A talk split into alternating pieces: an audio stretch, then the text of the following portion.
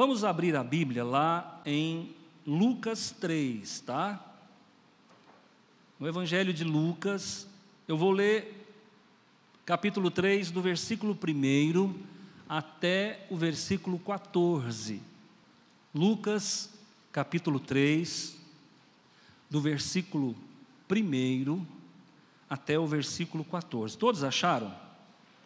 Sim, fácil de achar, né?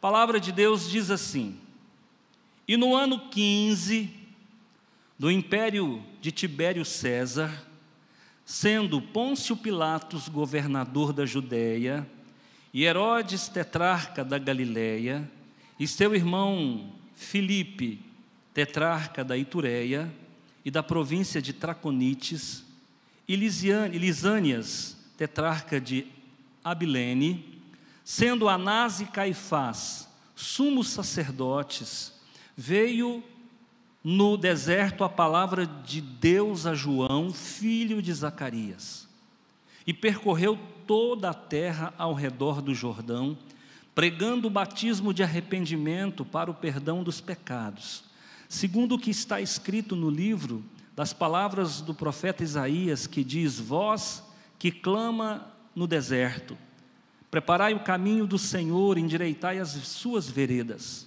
todo vale se encherá e se abaixará todo monte outeiro, e o que é tortuoso se endireitará, e o caminho e os caminhos escabrosos serão aplanados, e toda a carne verá a salvação de Deus. Dizia, pois, João à multidão que saía para ser batizada por ele: raça de víboras, quem vos ensinou a fugir da ira que está para vir?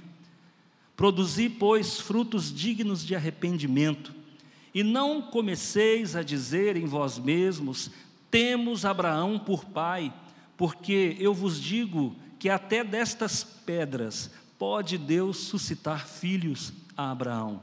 E também já está posto o machado à raiz das árvores, e toda árvore, pois que não dá bom fruto, é cortada e lançada no fogo. E a multidão o interrogava, dizendo: Que faremos, pois? E respondendo ele, disse-lhes: Quem tiver duas túnicas, que reparta com os que não têm. E quem tiver alimentos, que faça da mesma maneira. E chegaram também uns publicanos para serem batizados. E disseram-lhe: Mestre, que devemos fazer? E ele lhes disse: Não peçais mais do que aquilo que vos está ordenado e a uns soldados interrogam também, dizendo: E nós, que faremos? E, eles, e ele lhes disse: A ninguém trateis mal, não defraudeis e contentai-vos com o vosso salário. Queridos irmãos, nós vamos orar, tá? Eu vou falar sobre a doutrina de João Batista, tá? Vamos orar. Senhor meu Deus, no nome de Jesus, eu te agradeço de todo o coração porque nós estamos aqui para louvar e glorificar o nome do Senhor. Obrigado porque a tua mão está sobre as nossas vidas, obrigado porque o Senhor é o nosso socorro, obrigado porque o Senhor nos perdoa, nos levanta, nos coloca de pé. Senhor meu Deus, não vale encantamento, toda obra mandada cai por terra, todo levante do inimigo, toda arma forjada não prosperará. Bloqueia o encantamento e o encantador, bloqueia, Senhor, toda mandinga e todo patuá. Cai por terra, Senhor meu Deus, aquilo que não vem do Senhor. Nos coloca, Senhor meu Deus, em lugar espaçoso, levanta a nossa cabeça e nos faz mais do que vencedor por meio daquele que nos amou, Jesus nosso Senhor. Amém. Irmãos, é, a gente sempre quando vai pregar, acaba falando um pouco de história. Então, louvado a Deus porque nós somos um povo que tem história, porque tem gente que não tem história. Tem gente que a gente não sabe de onde veio, para onde vai e criam doutrinas loucas. Ok? Nós não. Nós temos uma história que começa há 3.500 anos atrás com Moisés, mas a nossa história nos remete a Abraão, a nossa história nos remete a Noé, a nossa história nos remete a Sete, a Enoque. Então nós somos um povo que temos assunto para falar. Quando nós nos reunirmos entre amigos, Nós não precisamos falar de futebol ou de política, nós podemos falar de Bíblia, porque o que não falta é assunto para falarmos. E aqui o que me chama a atenção nesse texto é a riqueza de detalhes que tem aqui no que diz respeito à história. Esse texto introdutório, que está aqui do versículo 1 a seguir, ele diz assim: ó, e no ano 15 do império de Tibério César. Então, já é uma aula de história. Está dizendo que Tibério César foi imperador de Roma. Mas quando começou o governo de Tibério César? Começou no ano 14 depois de Cristo. O seu padrasto, Otávio Augusto, havia morrido. Otávio Augusto governou mais ou menos 40 anos, que sucedeu Júlio César, que era seu tio. Então, você vai observar que de Júlio César até Tibério César vai dar aí aproximadamente 60 anos. Então, aqui está dando para nós o endereço exato, no ano 15 do império de, Júlio, de Tibério César. Bom, se Otaviano ou Otávio Augusto morreu no ano 14 e está aqui no 15 ano do seu afilhado, aliás, do seu enteado, Tibério César, então estamos no ano de 29. Que ano é que isso aqui foi, que isso aqui aconteceu? No ano 29 depois de Cristo. Esse relato nos leva ao 29 ano após o nascimento de Jesus. Então ele diz: Tibério César, imperador, ano 29 depois de Cristo. Pôncio Pilatos, governador. A história chama Pôncio Pilatos de governador, a história chama Pôncio Pilatos de procurador e a história chama Pôncio Pilatos de prefeito. Então, governador é uma terminologia que a Bíblia usa mas os historiadores normalmente o chamam de prefeito ou de procurador do Império Romano. Então Pôncio Pilatos estava governando qual região? A Judéia. A Judéia estava sendo governada por Pôncio Pilatos, um gentílico. E Herodes, tetrarca da Galileia. Ou seja, a, nação, a Palestina foi dividida em quatro regiões. Uma ficava com Pilatos, a outra ficava com Herodes Antipas, a outra ficava com Herodes Filipe e a outra ficava com esse outro parente dele aqui, que eu nem, nem sei o nome direito. Então, você tem aqui um quadro histórico bem detalhado. Então, a Bíblia é fonte historiográfica. A Bíblia nos dá relatos detalhados de coisas que às vezes nem a história secular tem conhecimento. Bom, o que, que nós podemos dizer sobre isso aqui? É um fato real, pela riqueza de detalhes que ele apresenta. Agora, quem era o responsável pela religião? Nós falamos aqui do responsável pelo governo. O governo secular estava nas mãos de Tibério César e desses quatro homens que eu falei para vocês aqui. Agora, quem cuidava da parte religiosa? O texto também fala. Ele diz que Anás, que era genro de Caifás, Caifás, perdão, Caifás, que era genro de Anás, ele estava cuidando da parte religiosa. E essa parte religiosa dizia respeito aos fariseus e saduceus. Os essênios não participavam do sinédrio, os zelotes não participavam do sinédrio e os sicários não participavam do sinédrio. Então a religião está nas mãos de quem? Dos fariseus e dos saduceus. E quem representava essa, essa, essa religião? Era a Suprema Corte Judaica Religiosa, que era o sinédrio, representado aqui por Anás e Caifás. Ok. Sendo Anás e Caifás sumos sacerdotes, veio no deserto a palavra de Deus a João, filho de Zacarias. Quem era quem eram os religiosos da época? Anás e Caifás. Segundo o texto, quem eram os religiosos da época? Anás e Caifás. Mas a palavra de Deus veio então a palavra de Deus veio para Anás e, certo? errado. Sabe o que que isso nos ensina?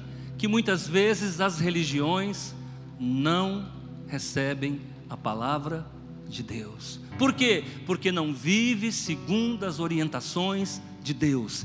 Tem igreja evangélica reprovada? Tem, e as portas do inferno não prevalecem contra a igreja de Jesus, mas nem toda igreja é de Jesus. Então tem, existem igrejas que não têm palavra, existem igrejas que Deus não fala com elas. Então o que, que eu posso te dizer? Nós devemos colocar a barba de molho. Porque podemos ser rejeitados por Deus, podemos ser reprovados por Deus, e o fato de dizer que somos religiosos não resolve o problema.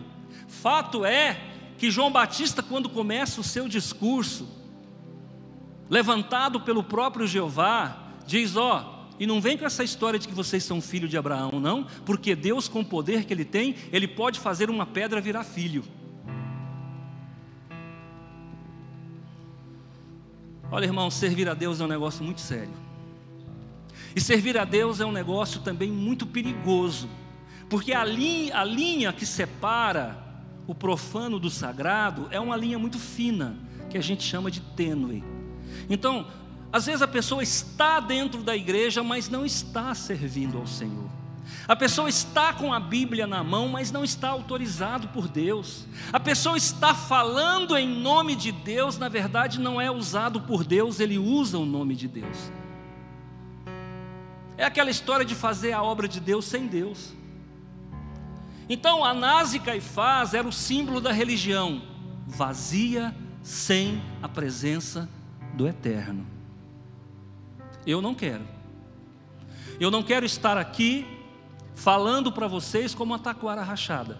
Eu não quero estar aqui falando para vocês sem autoridade. Eu não quero estar aqui falando para vocês sem vida de oração minha. Eu não quero estar aqui falando para vocês aquilo que eu penso.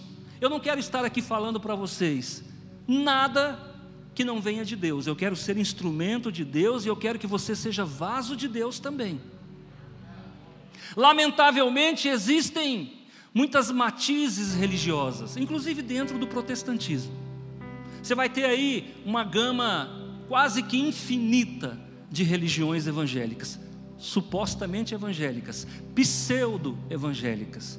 Mas eu quero que nessa noite a doutrina de João Batista nos ensine, assim como a doutrina de Jesus nos ensina. Então, onde é que vivia o profeta João Batista? No deserto. Onde ele morava? No deserto. E quem profetizou sobre ele 700 anos antes dele? Isaías. Eis a voz do que clama no deserto.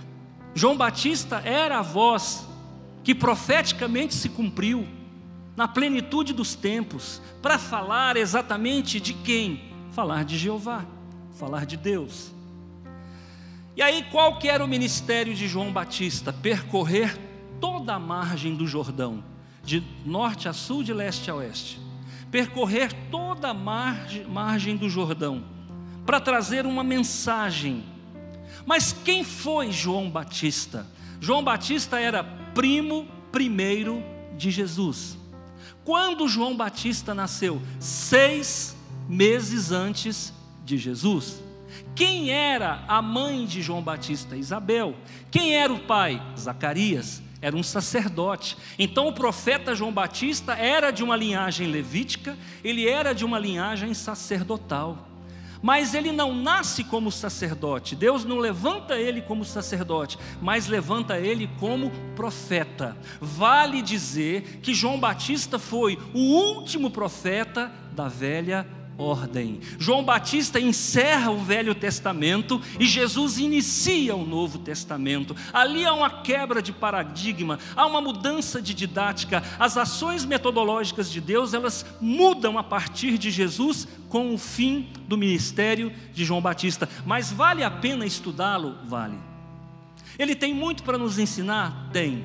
Aliás, a mensagem de Jesus é uma continuação da mensagem dos profetas ora aqui representado por João Batista.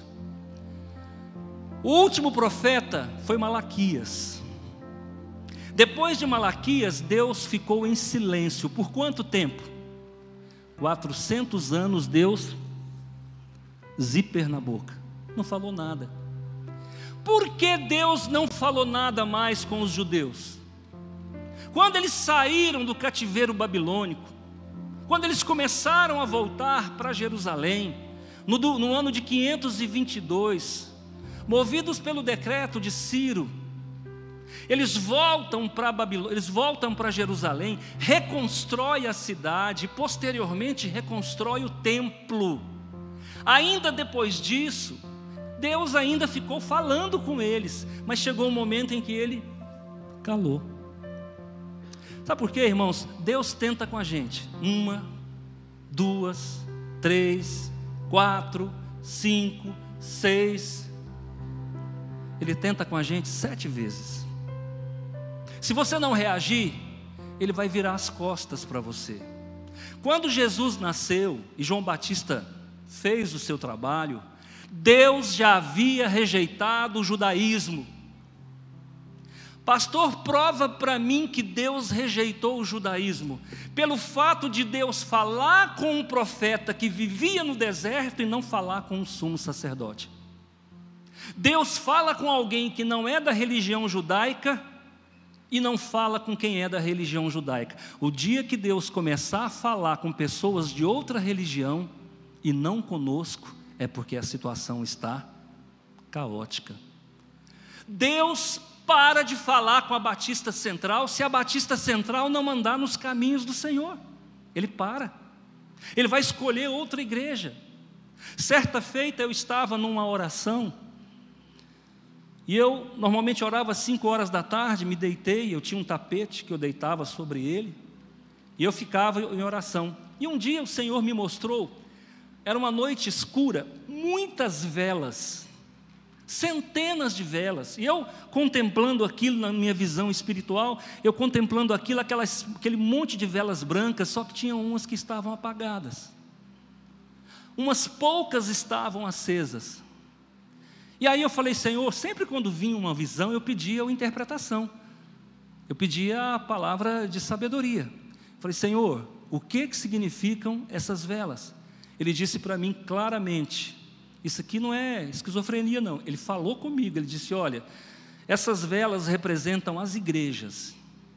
As igrejas que estão apagadas são aquelas igrejas que não me ouvem mais. São aquelas igrejas que o meu falar não faz diferença.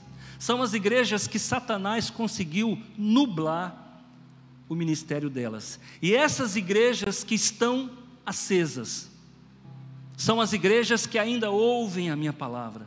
São as igrejas que eu ainda falo com elas. São as igrejas que pelas quais eu morri. E eu, ele não me falou, mas eu entendi que nós éramos uma das igrejas que estavam acesas. Também não perguntei, não me lembrei de perguntar. Mas é óbvio, se ele está me mostrando é porque nós ainda estamos enxergando o agir de Deus. Certa feita eu fui numa igreja, eu não vou dizer onde foi, porque pode ser que alguém esteja vendo, ouvindo. Eu fui em uma igreja, uma igreja estava passando por problemas terríveis, que eu não posso nem mencionar. Quando eu, eu fui para pregar nessa igreja, quando eu cheguei, eu sentei do lado esquerdo, lá pelo décimo banco, fiquei do meio para o fim. Fechei os olhos e tinham alguns jovens preparando para cantar, ensaiando para cantar. Eu cheguei mais cedo. E eu, eu me fiquei quietinho ali e fechei os olhos. Quando eu fechei os olhos, eu vi uma fumaça no altar. Com os olhos fechados, eu não vi as pessoas, eu vi fumaça. E dentro dessa fumaça saiu uma voz que disse assim para mim: Eu ainda estou aqui. Deus não vai sair daqui se o pastor Antônio errar. Aí vem outro pastor para cá e erra. Deus não vai sair daqui se o outro pastor errar. Ele vai sair daqui quando toda a igreja estiver perdida e fora do centro da vontade dele. E eu, e durante a pregação, o vídeo está na internet. Durante a pregação eu disse assim: daqui 40 dias que eles estavam sem pastor. E arrumar pastor não é coisa fácil. Você arruma pastor aí, mas Nós estamos falando de pastor de verdade. Não é coisa fácil. E eu na pregação falei assim: daqui 40 dias, essa igreja vai estar com o seu problema resolvido, terá um pastor aqui. E aí um pastor me ligou, dias depois, provavelmente depois dos 40 dias, com certeza, e ele disse para mim, pastor, o senhor pregou na igreja tal? Preguei. O senhor falou que na pregação que em 40 dias o problema do pastorado estaria resolvido. Eu falei, falou. falou. Ele falou exatamente no quadragésimo dia a igreja fechou com outro pastor. Então, o que, que eu estou dizendo, querendo dizer para vocês? Irmãos, nunca queiramos ver Deus pelas costas. Nunca queiramos que Deus nos abandone. Isso vale para cada um de vocês. Cuidado, porque se você errar de forma repetida e não se arrepender e não consertar a sua vida, você pode ser desprezado pelo amor de Deus. Bom, nós vamos trabalhar agora a doutrina de João Batista. E ele nos ensina muito. Eu vou eu vou dizer qual é o versículo e vou dizer qual é o ponto. É um sermão quase que expositivo, mas a gente vai trabalhar assim. No versículo 3, diz assim: E percorreu, João Batista, e percorreu toda a terra ao redor do Jordão, pregando o batismo de arrependimento para perdão dos pecados. O que, que ele pregava? O que, que ele pregava? Arrependimento. Serve para nós? Uh, como serve? O que, que Jesus pregava? Arrependimento. O que que os apóstolos pregavam? O que que os profetas pregavam? Jesus está alinhado com os profetas. Jesus está Jesus tá alinhado com a lei. Então nós precisamos nos arrepender. Quando, pastor? Todo dia. Toda vez que Deus se aproxima de alguém, Ele leva a pessoa ao arrependimento. Toda vez que Deus se aproxima de você, você sente vergonha dele. Toda vez que ele se aproxima de você e você não está bem com ele, você sente medo dele. Porque a perfeição de Deus nos incomoda, nos constrange. Então, qual que é a mensagem do Batista, do João Batista? Arrependei-vos, arrependei-vos, arrependei-vos, eis que está posto o machado à raiz da árvore, e toda árvore que meu Pai celestial não plantou será cortada e lançada no fogo do inferno. E aí os publicanos ficaram sabendo do Batista e disseram: Olha, quem eram os publicanos? Os coletores de impostos. E aí os escribas, que eram aqueles que escreviam a Bíblia, ficaram sabendo de João Batista, foram até lá. Aí os fariseus ficaram sabendo de João Batista, foram até onde ele estava.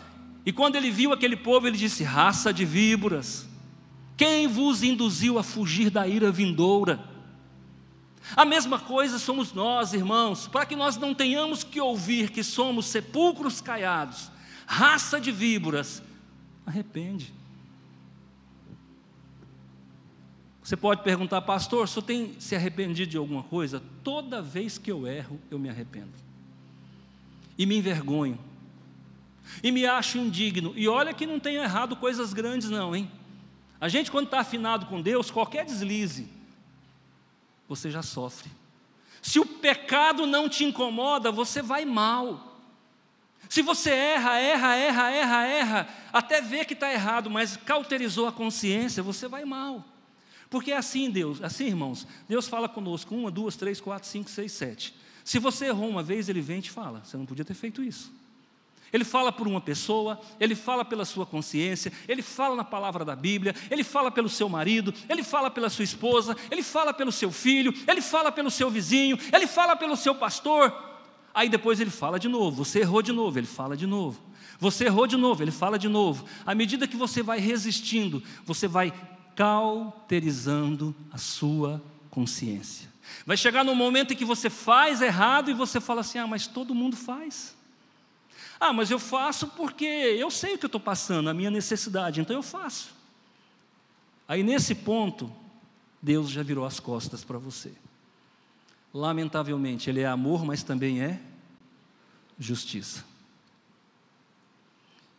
Eu quero mostrar para vocês que o primeiro ponto aqui é arrependimento.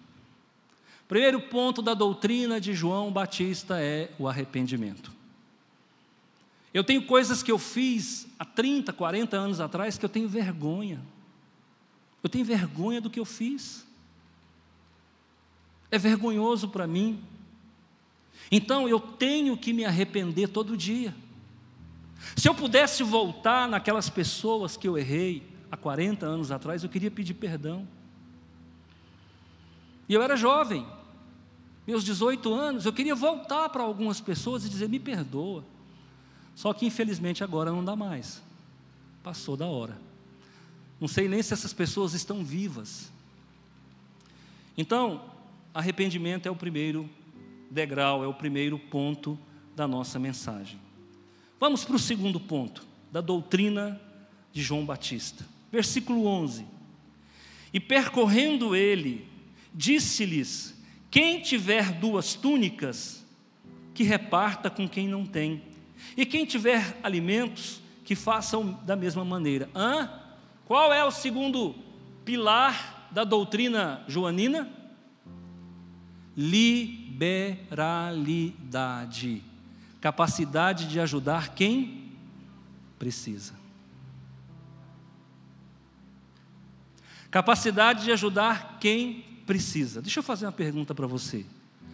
Quantas receitas você já aviou esse ano? Quantas cestas básicas você já doou esse ano?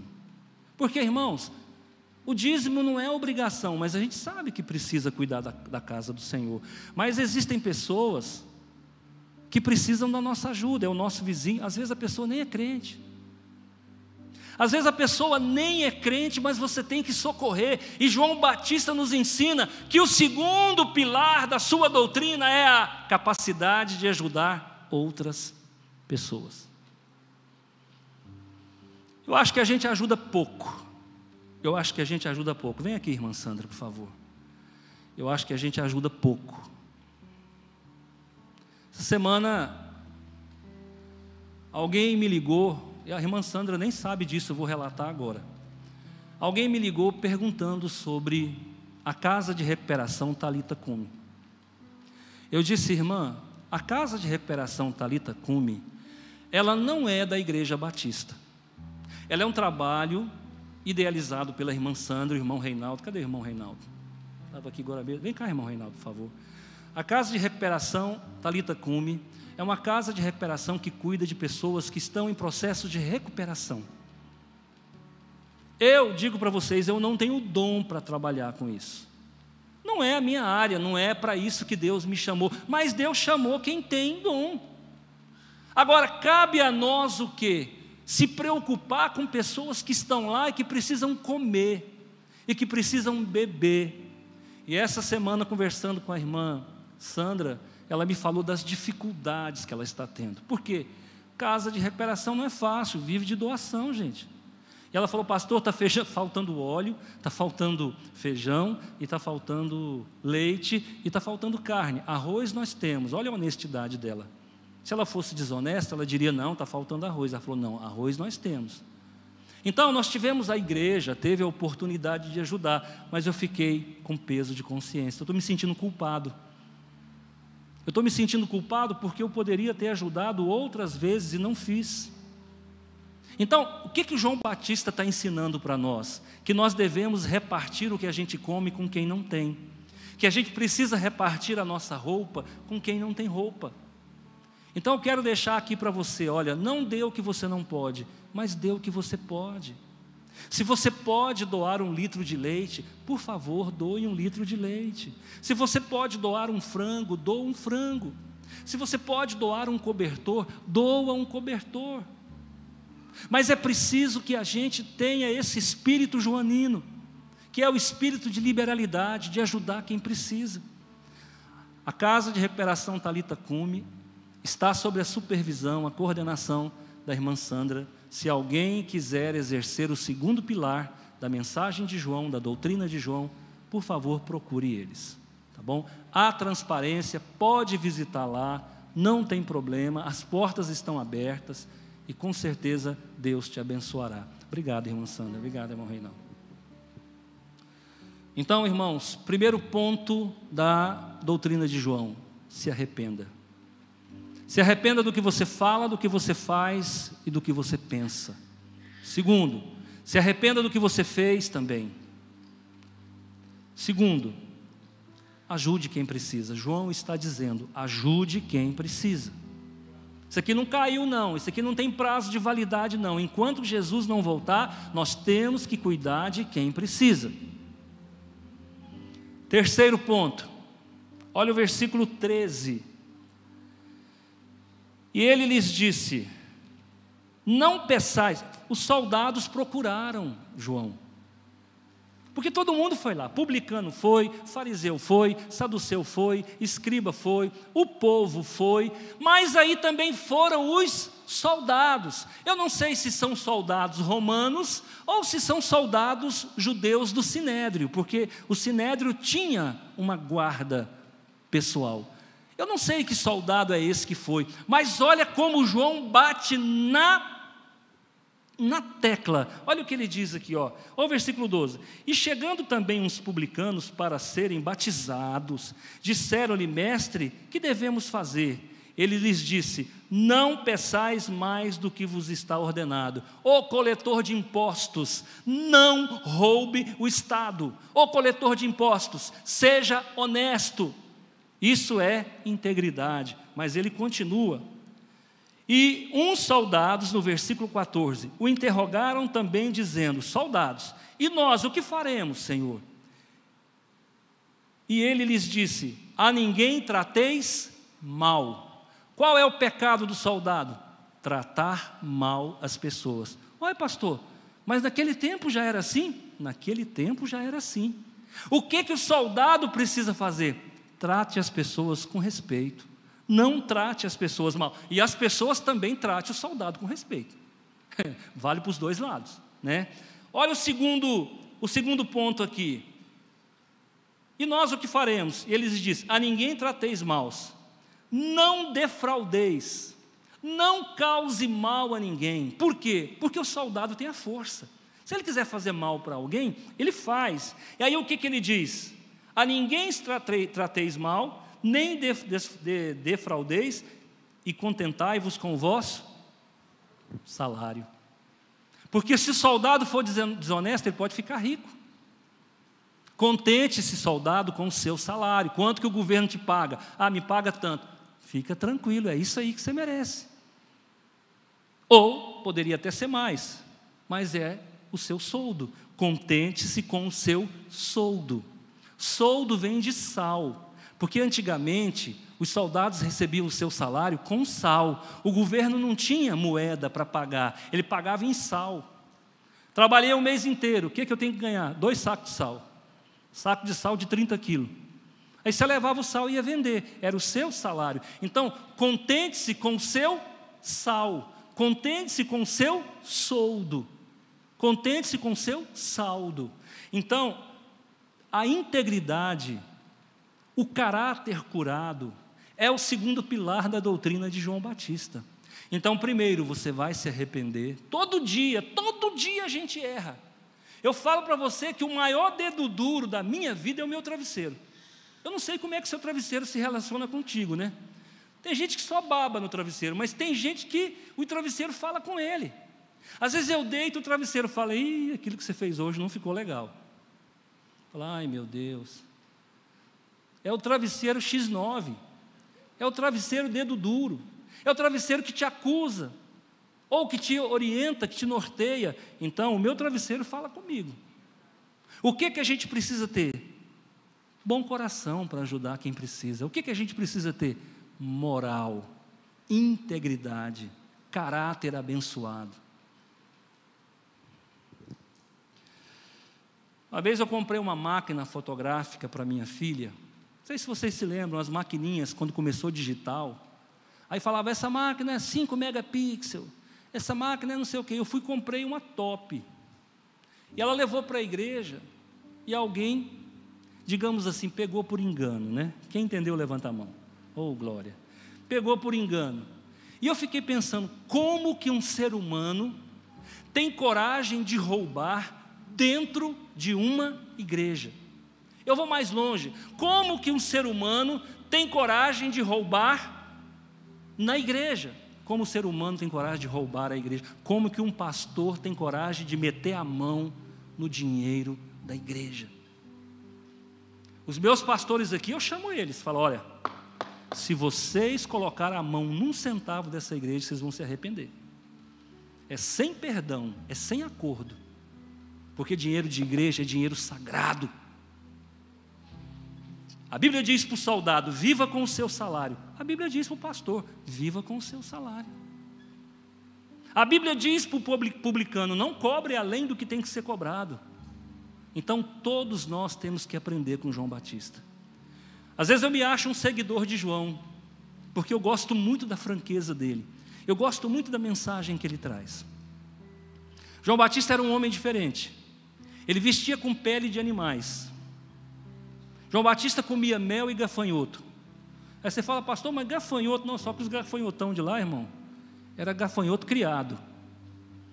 Cada gafanhoto dava quase 30 gramas. Então, ele era um homem especial. Deus fala com homens especiais. Ele era um homem honesto. Deus fala com homens honestos. Ele era um homem de coração. Ele, Deus fala com quem tem coração. Ele era um homem que se arrependia. Deus fala com homens que se arrependem. Amém? Quero deixar essa palavra para você nessa noite e que você guarde no coração Nunca, escuta o que eu vou lhe falar, nunca o Senhor vai me cobrar, eu tenho certeza disso, de que eu não preguei contra o pecado. Nunca. Se tem uma coisa que eu não tenho medo, é de lá na eternidade o Senhor falar: é, mas você não pregou contra o pecado. Preguei e procurei evitar no meu dia a dia. Então, eu tenho em Cristo Jesus voz profética. Quem brada contra o pecado tem voz profética. Amém? Senhor meu Deus e meu Pai, em nome de Jesus eu te agradeço por todos que estão aqui e também por aqueles que estão em casa. Abençoa, Senhor, cada família, cada, cada lar. Nos livra da Covid-19. Nos livra, Senhor, de infecções oportunistas. Nos livra de acidentes, de prejuízos materiais. Nos livra, Senhor, de tudo aquilo que não agrada ao Senhor. O Senhor é o Deus todo-poderoso. O Senhor é o Deus misericordioso. Guarda-nos com a tua mão santa e que a graça e a paz do Senhor Jesus esteja sobre cada coração. Que Deus o abençoe, que Deus o fortaleça e que o Senhor te faça vencedor nesta vida, hoje e sempre. Amém. Irmãos, estou recebendo aqui ó, 248 pessoas à noite. Obrigado porque você crê e tem vindo ao culto e Deus não vai permitir que você adoeça, tá bom? Deus abençoe.